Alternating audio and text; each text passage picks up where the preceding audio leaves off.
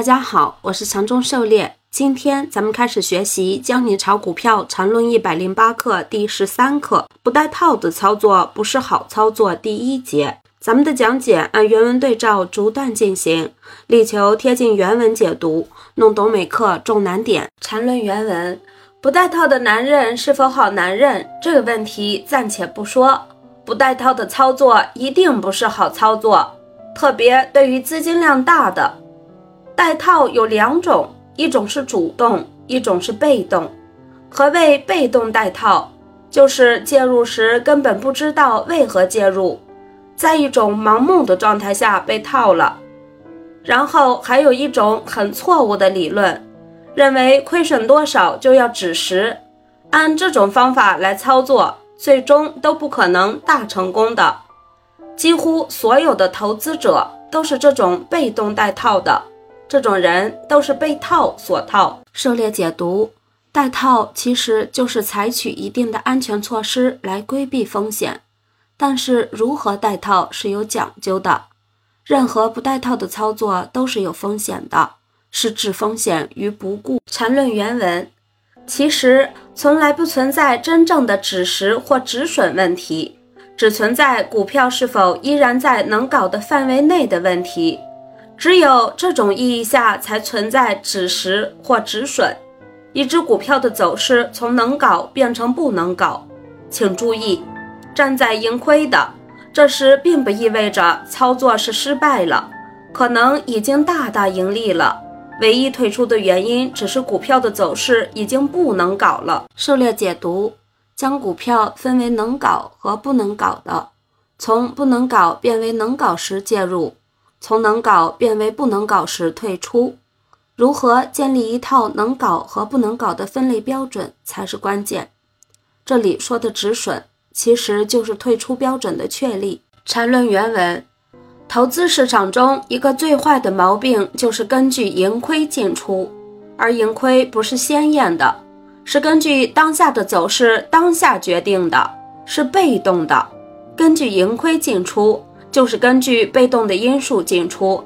这不是被动带套是什么？狩猎解读：通常有一种退出的标准，就是所谓的止损或止盈。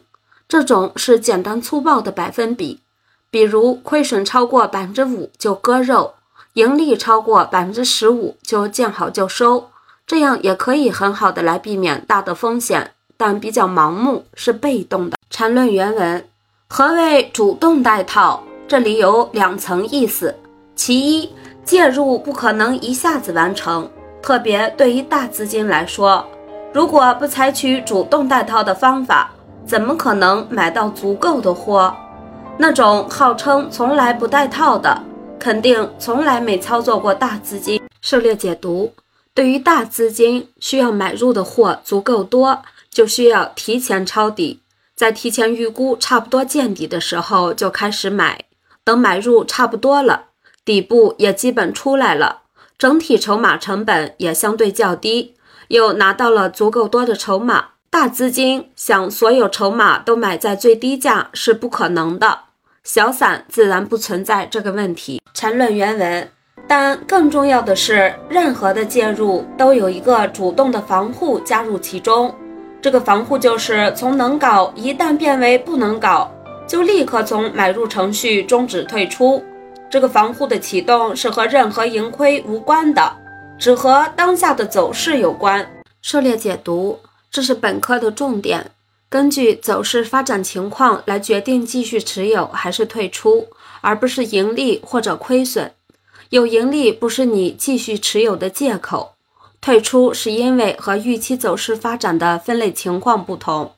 比如预期是要走一个趋势上的，结果却扩展了，这个时候如果你只做强势，那就该退出，而不是犹豫不决，想着明天是不是就会被拉涨停了。当达到退出条件时，就无条件退出。后面，即便你刚卖出就拉涨停了，也没什么，因为这种模式不符合你的操作模式，本就与你无缘，何须懊悔？更何况绝大多数情况下，后续情况更加不理想，那你退出岂不是赚大了吗？缠论原文：例如，在上一章所说的买入程序里，对于第一个买点，一旦上涨时依然出现难上位的缠绕，那么一定要退出。为什么？因为第一个买点买入的基础在于南上位最后一个缠绕后出现背驰，而现在又出现南上位的缠绕，意味着前面引导买入程序启动的缠绕并不是最后一个缠绕。也就是程序判断上出现问题，因此必须退出。一般情况下，这种退出一定是盈利的，但这并不能成为不退出的理由，甚至不排除这种情况，就是退出后缠绕经过以时间换空间的折腾，慢慢变成女上位，最后还大幅上涨了。这种情况即使出现。也可以根据第二个买点的原则重新介入，所以真正的机会并不会丢失。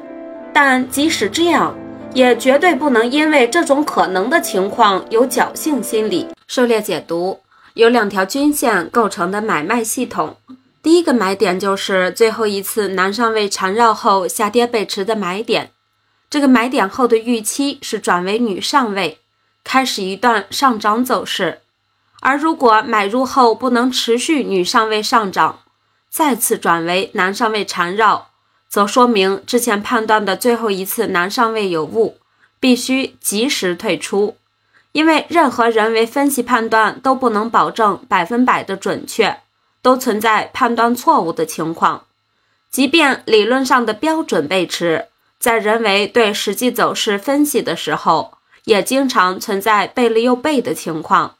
这一方面是人为分析可能存在偏差，另一方面，实际走势和理论上的走势也存在一定的误差，因此，实际操作中与分析预期不符的情况十分常见。一旦与预期不符，立刻退出观望是最好的选择，切不可心存侥幸，不然很可能被钝刀割肉，甚至快速套牢，难以脱身。应快刀斩乱麻，后续走势转好了，还有第二类买点可以介入，不会错失大的行情，所以安全是第一位的。